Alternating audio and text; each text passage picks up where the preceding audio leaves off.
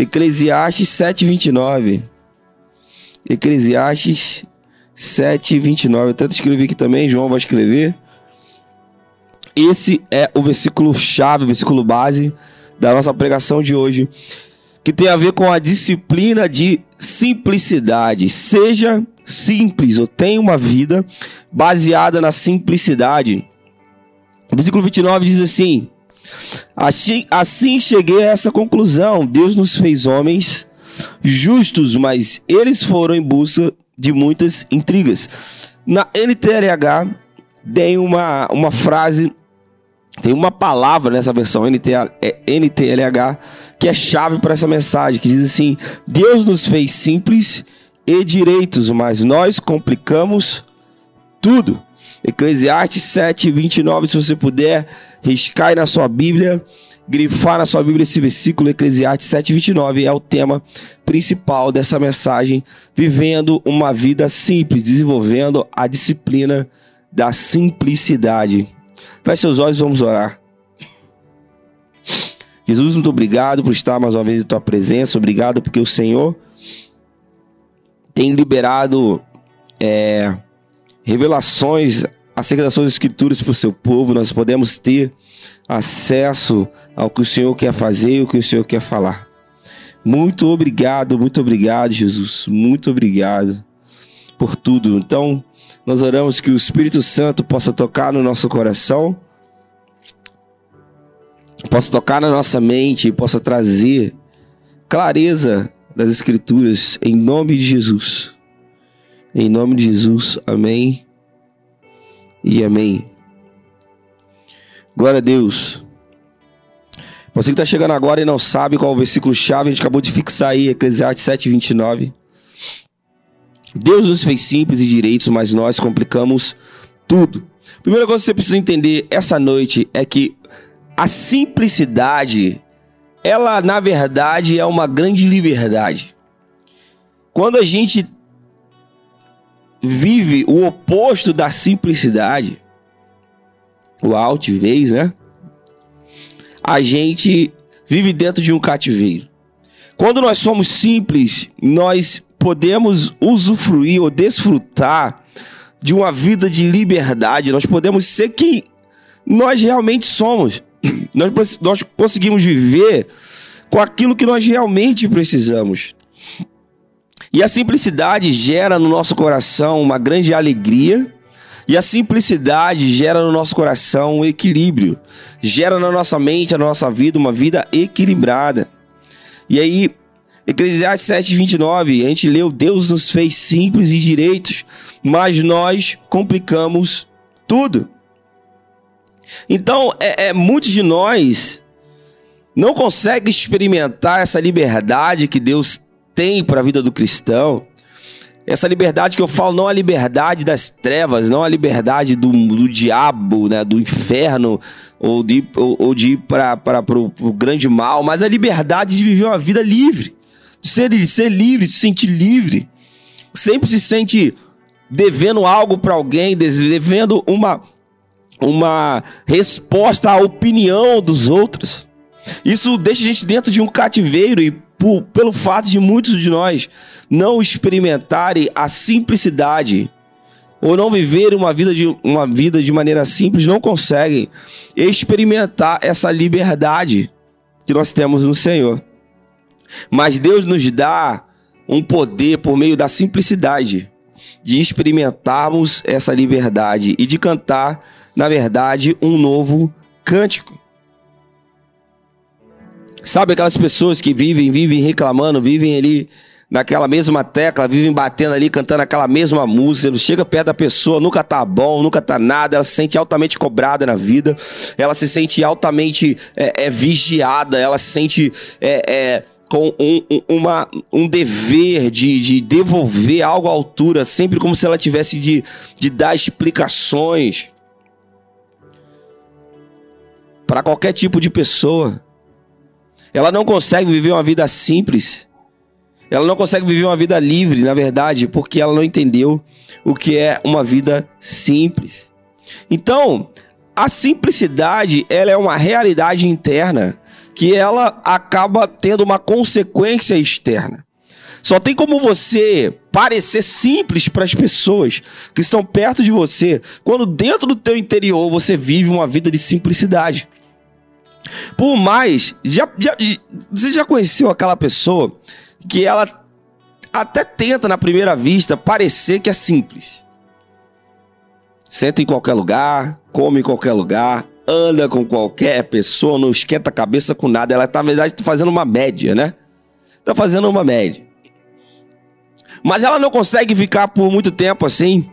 Por quê? Porque se dentro do seu interior não existe uma realidade interna de ser simples, ela, uma hora ou outra, ela vai externar, né, aquilo que está dentro do seu coração.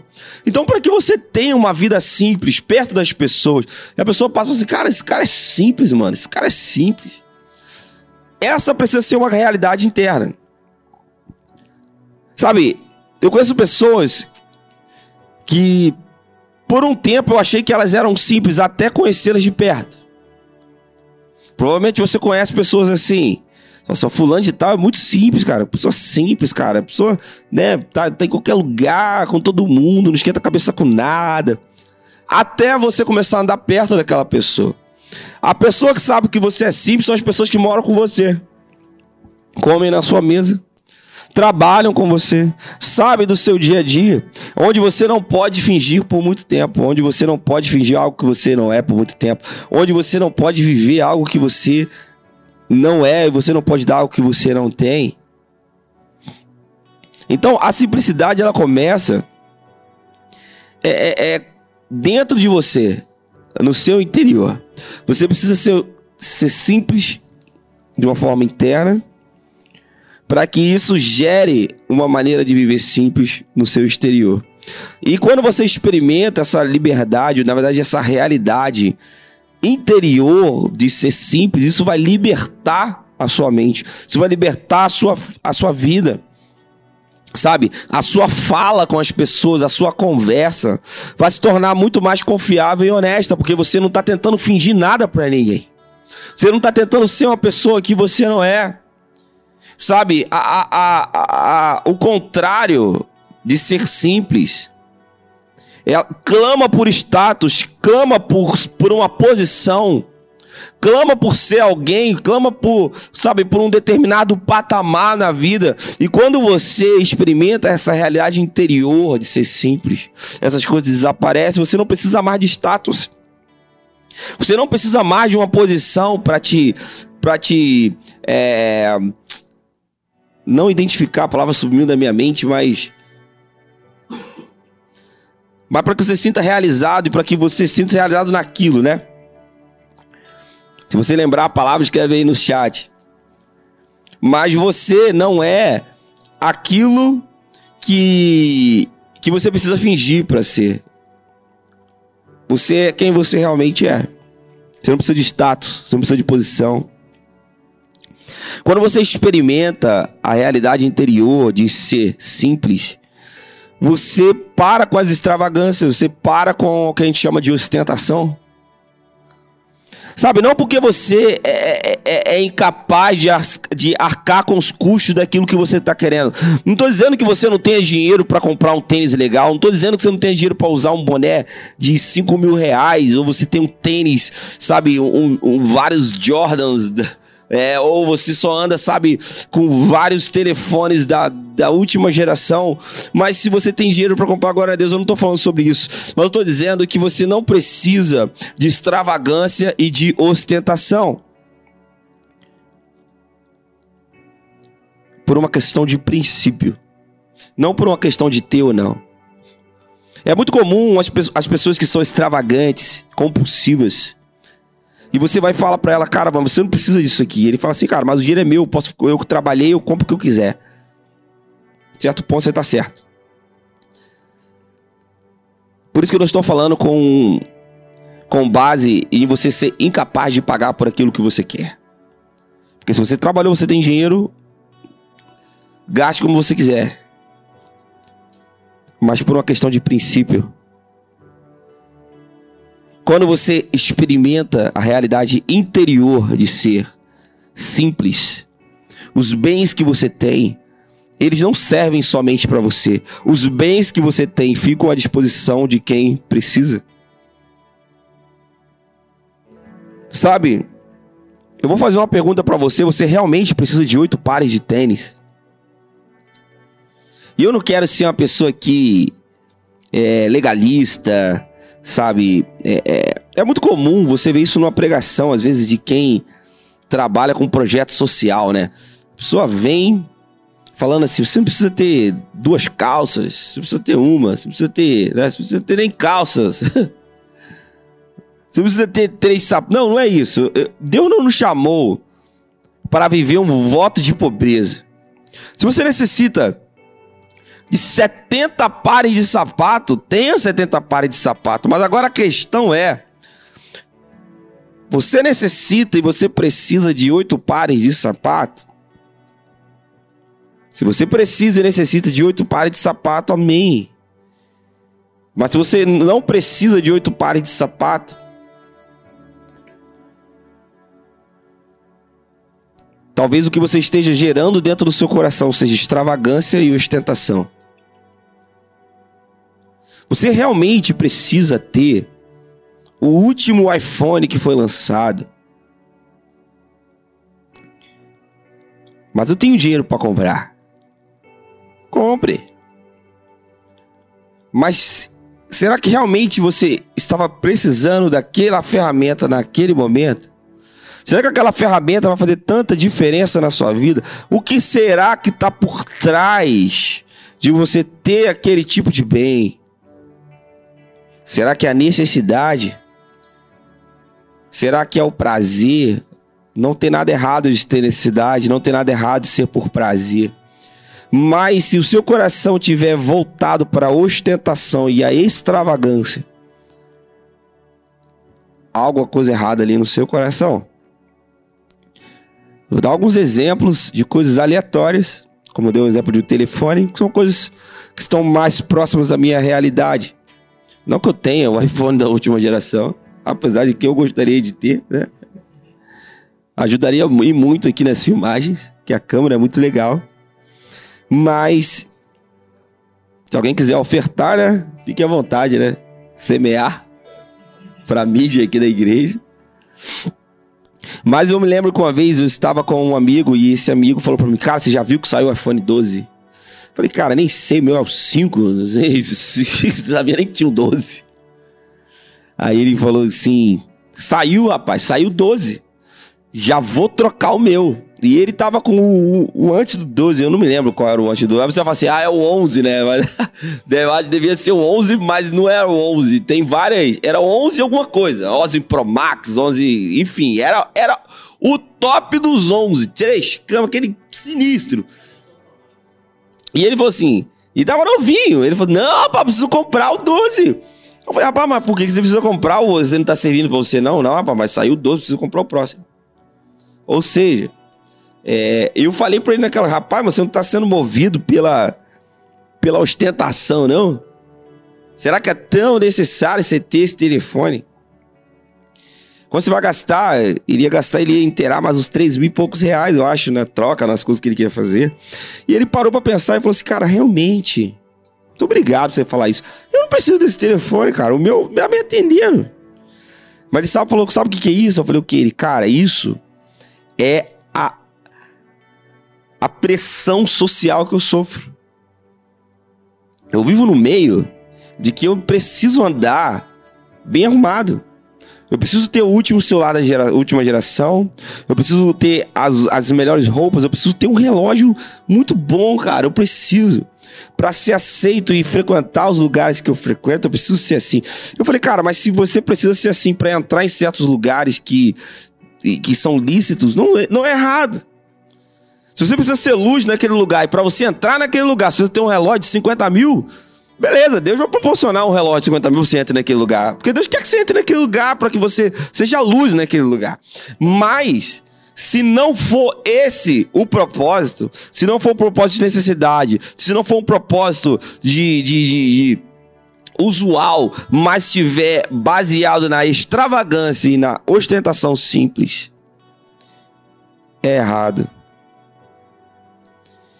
Não somente é errado, mas faz com que você viva dentro de um cativeiro. Você nunca vai conseguir ser satisfeito em nada que você tem.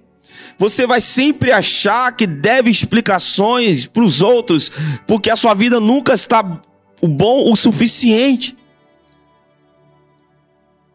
Você já percebeu, meu irmão, que mal terminou de sair um aparelho, já sai o próximo. Você nem acabou de pagar nas Casas Bahia os 10 prestações do carnê e 24 vezes você fez lá. Já saiu uma nova televisão, já saiu um novo relógio, já saiu um novo computador, já saiu um novo carro, já saiu um novo. E sempre tem algo novo para sair, porque o comércio ele, ele, ele entendeu que as pessoas fazem de tudo para serem aceitas, fazem de tudo para serem mantidas no lugar e que na verdade, quando você compra algo assim tão caro e que você às vezes nem precisava daquilo, te dá uma sensação de felicidade, mas na verdade você está cativo. E você não vive a liberdade. Porque você vai sempre estar tendo que explicar algo para alguém.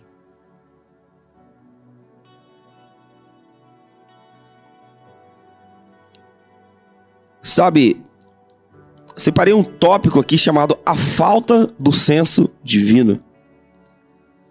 Quando nós temos a, falsa do, a falta do senso divino no nosso coração, a gente fica preso no labirinto, no labirinto de vínculos sociais que a gente tem, que ficam competindo entre si. Sabe, em determinado momento a gente começa a tomar decisões usando, sabe, é, é, é o equilíbrio até racional. Você fala assim, cara, não, não, isso aqui não precisa disso aqui. Mas, no momento seguinte, você é motivado apenas pelo receio de que alguém pode pensar de você se você não tiver aquela determinada coisa. Você vive pensando no que alguém pode pensar de você se olhar o CEP da sua rua. Estou dizendo aqui que você não pode sair daqui para um lugar melhor. Não é isso. Eu estou querendo dizer para você que você fica dentro de um labirinto de vários vínculos que competem entre eles mesmos. E por mais que seja racional, você fala, cara, isso aqui eu não preciso disso agora, eu vou poupar, eu vou investir em outro, em outro lugar. No outro dia, você fica com receio do que as pessoas vão pensar de você porque você não tem aquele tipo de coisa.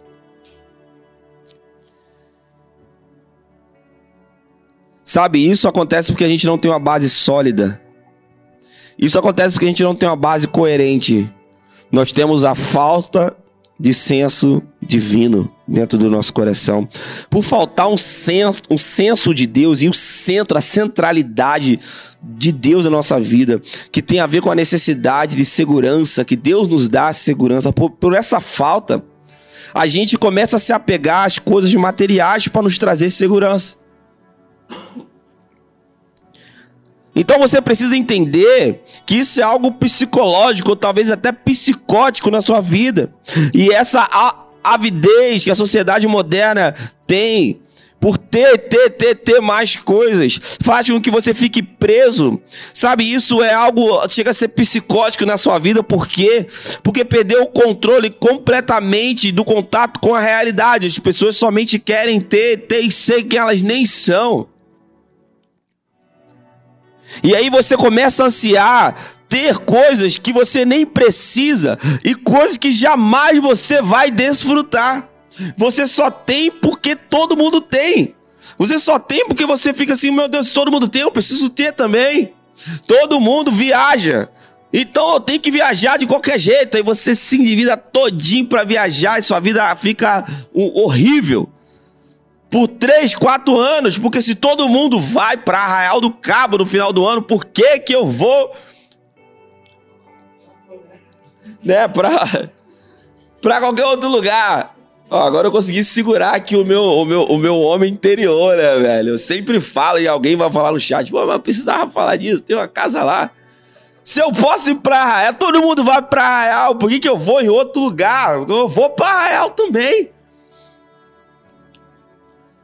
Não tem nada de errado ir pra Arraial, é muito bom ir pra Arraial. Você está conseguindo compreender? A falta de senso divino, de segurança que nós temos em Deus faz com que a gente se segure nas coisas que a gente tem ou que a gente gostaria de ter. Então, cara, isso faz com que a gente jamais desfrute da liberdade que Deus tem para nós. A gente fica preso às coisas, fica preso ao trabalho. Aí você acorda para trabalhar, porque você precisa ganhar 10 mil reais por mês para manter o padrão de vida que você idealizou para sua vida, que às vezes você nem precisa daquilo tudo. Cara, a gente anseia possuir coisas que a gente nunca vai desfrutar. Até comprar coisas que a gente nem quer, só para impressionar pessoas que a gente nem gosta. Só para impressionar coisas que a gente, pessoas que a gente nem gosta, a gente compra coisas que a gente não precisa e que a gente nem quer, só para causar, como diz aí o, o ditado dos jovens. Sabe, meu irmão, quando a sua vida planejada no Senhor ela é interrompida. Sabe, o surto psicológico, psicótico de consumir assume o comando da sua vida. Sabe, existe algo que as pessoas falam, realmente eu experimentei isso e isso é a verdade, que é o seguinte: quando você vai aos Estados Unidos pela primeira vez, os Estados Unidos pela primeira vez, existe um senso de consumo terrível que bate na sua vida. É um, é um, é um ato de desespero, assim. Primeira vez que eu fui, eu entrei lá, no, no, no Walmart, né? Que é um, supermer um supermercado, meu irmão. Um supermercado. E eu me vi comprando um Gatorade de 5 litros. E eu eu tava orgulhoso demais porque eu comprei um Gatorade que parecia até um amaciante da Omo. E eu bebi aquele negócio gigante, cara. Mano, eu não precisava beber 5 litros de Gatorade. Eu acho que eu eu acho que é até por isso que eu acho que deu perda no meu rim lá futuro, um dia, uh, anos depois. Mas, meu irmão, é um senso de consumo. Eu fiquei de cara, eu trouxe um pote de um quilo de Nutella. E eu, uau, Nutella desse tamanho. Eu, ficava no mercado só procurando coisas gigantes, assim. Sabe, um, um pacote de. Então foi por isso que eu passei mal. Eu comprei um pacote de Doritos também desse tamanho. Meu irmão, porque é o sendo consumido. Você olha as coisas e fala assim, cara, preciso ter isso aí, preciso. Tudo, tudo muito barato na época, né? Porque agora, meu agora tá muito caro. Mas na época o dólar era tipo 2,30. E, eu, e era tudo muito barato, assim, na, na minha ótica, tipo, com centavos. Eu conseguia comer bastante comprar roupa com centavos. E eu falo assim, uau, que bom, que bom. E, e, e o consumo, consumismo entra dentro, entra de você. E você começa a trazer coisas que você nem precisa. Coisas que você nem precisa. Você vai comprar uma máquina de cortar cabelo, eu comprei logo duas. Por que eu precisava de duas? Eu tenho uma cabeça. Mas eu trouxe duas, logo duas, cara. Sei lá, vai que uma quebra eu nunca mais volto nesse lugar. E eu poderia comprar aqui. Fui numa loja de instrumentos musicais, comprei um pacote que vinha com 10 jogos de corda. E eu fiquei louco esse negócio de consumismo.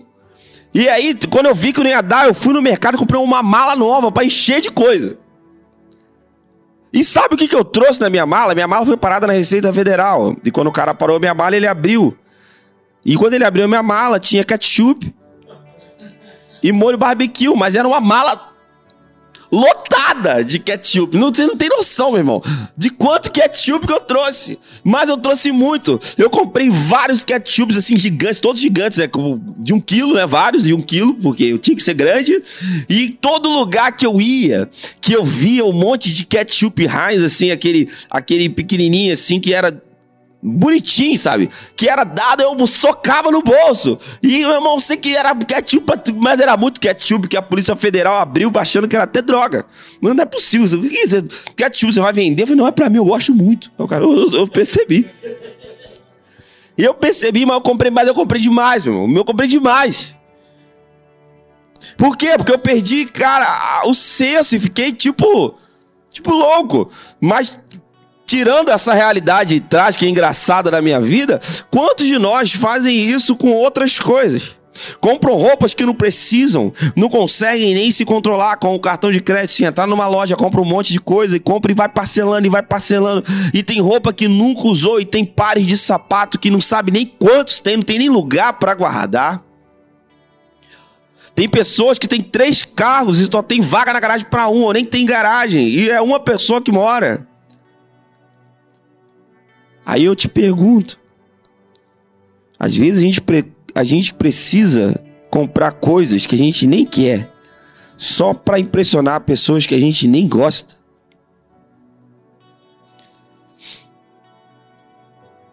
Sabe, quando a gente começa a entrar nesse ciclo vicioso, isso faz a gente sentir vergonha de usar roupas até que elas se desgastem completamente.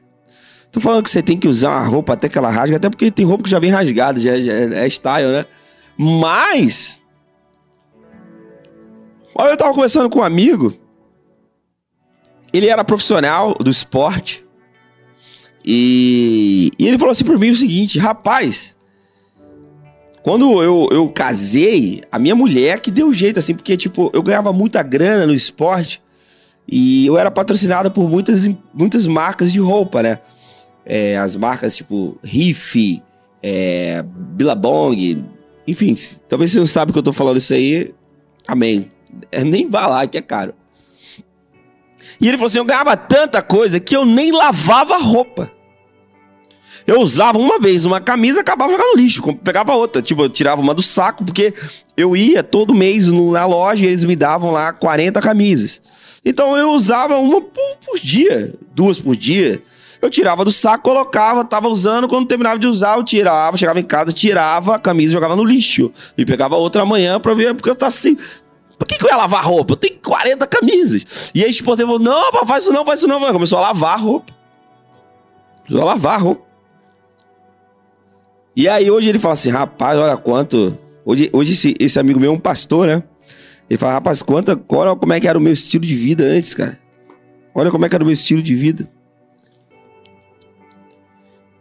Sabe, faz a gente sentir vergonha de usar roupas que não estão novas suficientemente do nosso ponto de vista.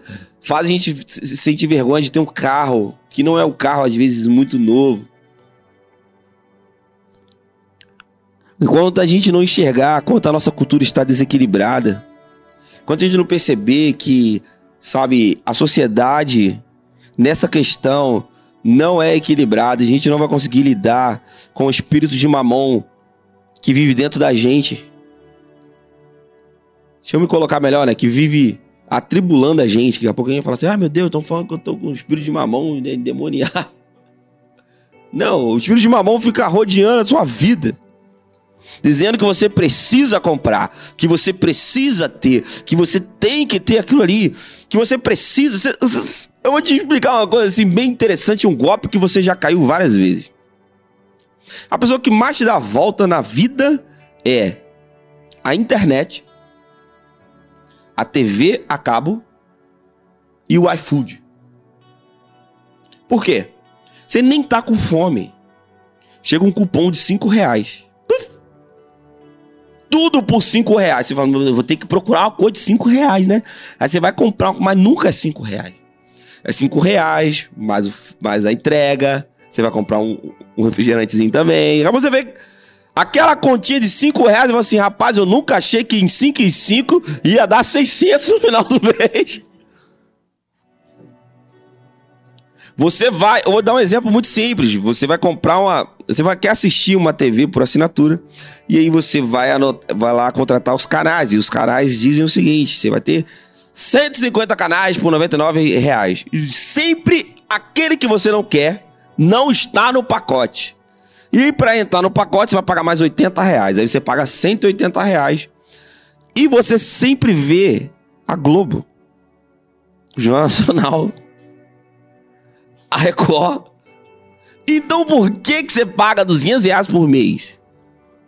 Pelo falso, pela falsa sensação de poder ter o que você quiser na ponta do seu dedo a hora que você quer. Só que isso na verdade não é liberdade. Isso é um cativeiro. Que consome 200 reais todo mês da sua conta e você nem usa. Aí você vai assinar a internet 100 megas por 99. Mas olha só, mas se você pagar mais 30 reais, você vai ter 200 megas. E se você pagar mais 50 reais, você vai ter 500 megas. Você fala assim, meu, eu quero 500 megas. Você não tem noção que com 30 megas a sua vida já estava resolvida se você não trabalha com internet. Mas pela falsa sensação de liberdade, você, na verdade, está dentro de um cativeiro. Você quer mais, mais, mais, mais, mais. Quando você vê, você tem um monte de coisa que você não precisa. Então, Satanás troca os nossos valores constantemente. Não estou dizendo que a TV acaba é Satanás, não, né, irmão? Nem que. Né, né, da marca da base. Mas Satanás troca os nossos valores. A gente fica achando que a gente nunca vai ter esse tipo de pecado. A gente troca o nome da cobiça, a gente dá o nome de ambição. Não, esse cara não está cobiçando, na verdade ele é ambicioso. Na verdade nós somos é estamos na cobiça, achando que estamos sendo ambiciosos. A gente chama, na verdade, de prudência o ato de guardar valores às escondidas. A gente chama de ganância. A gente chama de diligência a ganância. Estamos sendo gananciosos, estamos sendo enganados, achando que estamos sendo diligentes. Então é só você prestar atenção na vida. Você vai ver que a, a, a, esse tipo de cultura contra isso geralmente nunca tem um avanço. Você sempre é é, bombardeado por informações para você ser o contrário do que a Bíblia está dizendo que você precisa ter. Então, na verdade, essa cultura vem mudando o nome das coisas para te dar uma falsa sensação de liberdade. Mudança superficial no seu estilo de vida, quando na verdade você está cometendo vários pecados e sem você perceber, o amor ao dinheiro o amor aos bens materiais, o amor de juntar tesouros na terra, está completamente dominando o seu coração. Então, caminhando para o final, como diz o pastor, o que a Bíblia diz sobre isso? A Bíblia diz muito claramente sobre ser simples. Sabe, por mais que você fale assim, ah, mas Jesus não falava sobre dinheiro, Jesus não falava sobre isso, mas talvez não diretamente, mas assim, a Bíblia, as Escrituras são muito claras em relação à exploração do pobre e o acúmulo de riquezas, que são coisas erradas.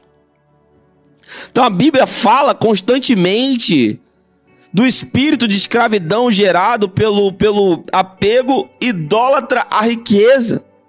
Salmo 62, 10 fala sobre isso. Se as suas riquezas aumentam, não ponha nelas o seu coração.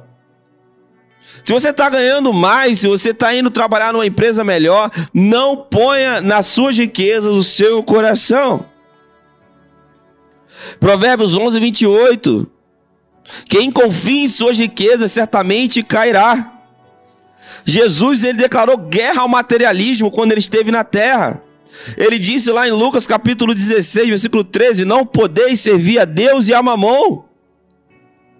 Bem-aventurados vocês pobres, pois a vocês pertence o reino de Deus, em Lucas capítulo 6, versículo 20.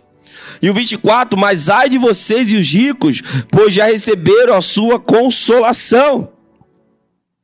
Mateus 6, 21 diz: Aonde estiver o seu tesouro, aí também estará o seu coração. Mateus 6, 19: Não acumulem para que para vocês tesouros nessa terra.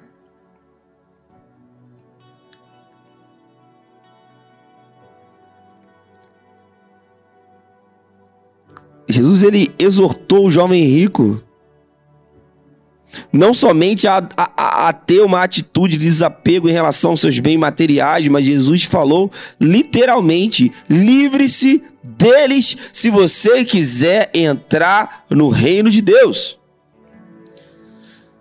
Vai muito além de você ser desapegado, vai além, vai ao ponto de você se livrar daquelas coisas.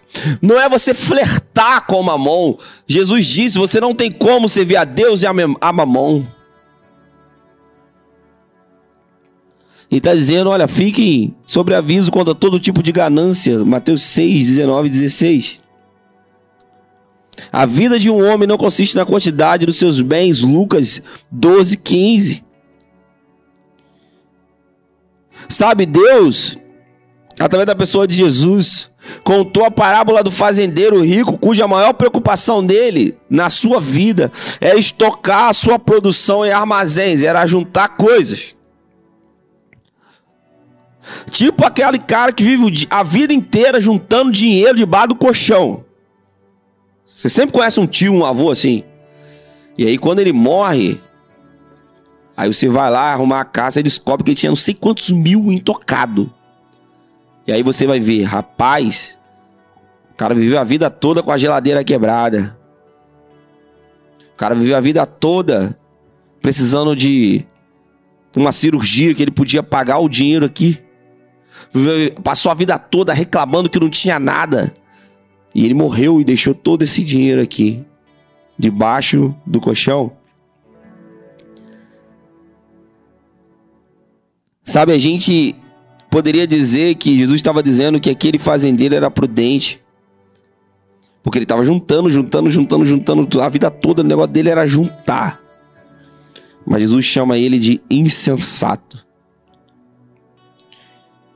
Jesus ele diz que se a gente deseja o reino de Deus, a gente precisa ter disposição de vender tudo que nós temos e de perder tudo que a gente tem pelo reino de Deus. Como saber se aquilo que nós estamos tendo, se nosso coração está alinhado com as Escrituras? Você está disposto, meu irmão, a perder tudo que você tem pelo reino de Deus? Sabe, a simplicidade é a única coisa que nos proporciona uma reorientação suficiente para que os bens materiais que nós temos sejam genuinamente desfrutados sem que eles venham a nos destruir. A gente precisa viver uma vida simples, de dentro para fora. Está na hora de você reavaliar na sua vida e você ver: será que vale a pena mesmo você ter tudo isso que você tem? Será que vale a pena mesmo você juntar tudo isso que está juntando? Até que ponto os bens materiais e tesouros da terra estão sendo acumulados no seu coração? Até que ponto mamão tem dominado a sua vida?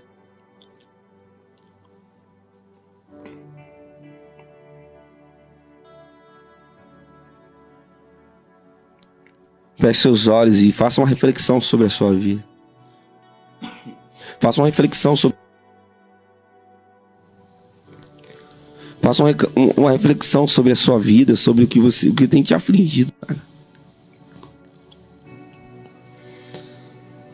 Uma vez eu fui no lixão de São Gonçalo, num bairro chamado Salgueiro. Quando eu cheguei lá, eu vi uma uma família brigando com os porcos por causa de um saco de batata podre. E os porcos venceram aquela briga. E a família não conseguiu comer as batatas estragadas.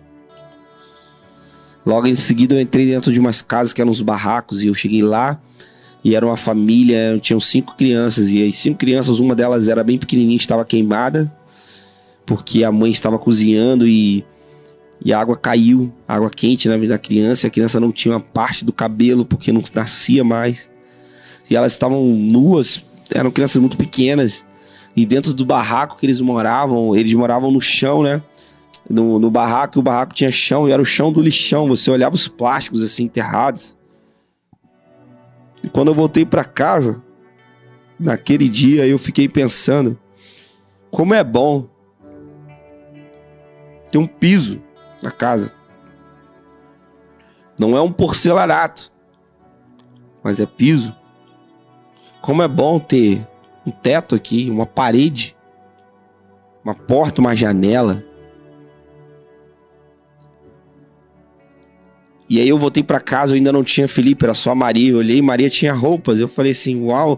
E não eram as roupas mais caras, não eram roupas da, de, de Calvin Klein, não eram roupas mais caras, mas eram roupas. E as crianças ali estavam nuas, sem roupas. Então, se você tivesse a oportunidade de, de visitar um dia um lugar assim, talvez isso voltasse a sua mente a uma vida de simplicidade e uma vida de gratidão por muitas coisas que nós já temos e a gente acha que não tem nada. Então, Deus, nós oramos para que o Senhor possa nos orientar, orientar a nossa vida naquilo que nós precisamos pensar e mudar acerca de uma vida simples. Gera em nosso coração uma vida simples. Gera em nosso coração uma vida de, de, de, de, de simplicidade. Em nome de Jesus. Peço, peço, peço a Deus, cara. Gere isso só em você, não, mas toda a sua família. Uma vida de simplicidade ali na sua família. Nos seus filhos. Em nome de Jesus. Em nome de Jesus.